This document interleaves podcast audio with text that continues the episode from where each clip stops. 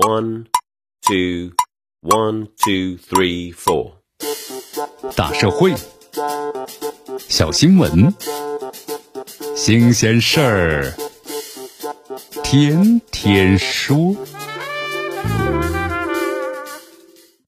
朋友们，你们好，这里是天天说事儿，我是江南。咱们来看一下媒体报道啊，近年来一款呢是以五百米的口径球面射电望远镜啊命名的天眼牌的香烟在市面上的销售。虽然这个香烟生产企业啊拿出了致敬科学的精神、纪念的南仁东先生等等说辞，但这种啊颇有蹭点之嫌的跨界联姻，依旧呢引发了人们对大科学工程品牌保护的思考。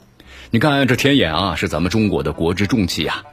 是目前世界上最大、最灵敏的单口径射电望远镜。除了科研价值，那么天眼呢，显然还有极高的品牌的价值。但是涉事的烟草企业，它抢注了天眼，并且把它用在呢香烟的命名上。虽然有碰瓷之嫌，但是我们说了，让很多人感情上啊难以接受。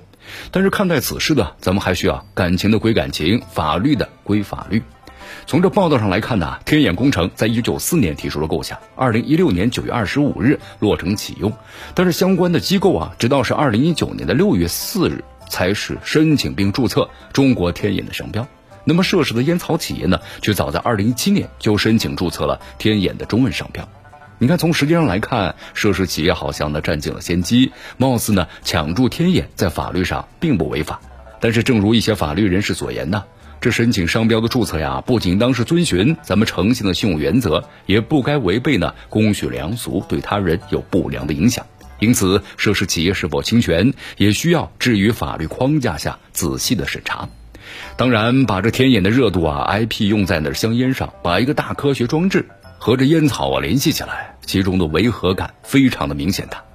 香烟是有害健康的，早已成为社会的共识。那么，在控烟和禁烟之上呢？各级政府层面也采取了一些必要的措施，比如说禁止烟草企业发布广告，要求呢影视作品减少吸烟的镜头等等。但是万万没有想到，竟然在商标的注册上让涉事烟草企业钻了空子。那么第二呢，烟草企业抢注天眼的商标是拙劣的碰瓷游戏。个人企业当然都有注册商标的自由，可是烟草企业抢注有影响力的科研工程。那是有钻法律空子之嫌的，那么到头来的话，这天眼的商标被烟草企业呢抢注了，给咱们提了个醒：国家级的重大工程，可别忘了尽早开展商标的申请啊！近年来，咱们中国的航天事业发展的非常的迅速，诸如啊，比如说神舟啊、天宫啊、巡天呐、北斗等等一些重大的科研工程项目、航天项目，那么都是代表了咱们中国的科技实力，无形之中啊，也成为大的 IP 了。咱们要维护这一品牌的形象，相关的机构呢，那也要注重自身的商标注册权的保护。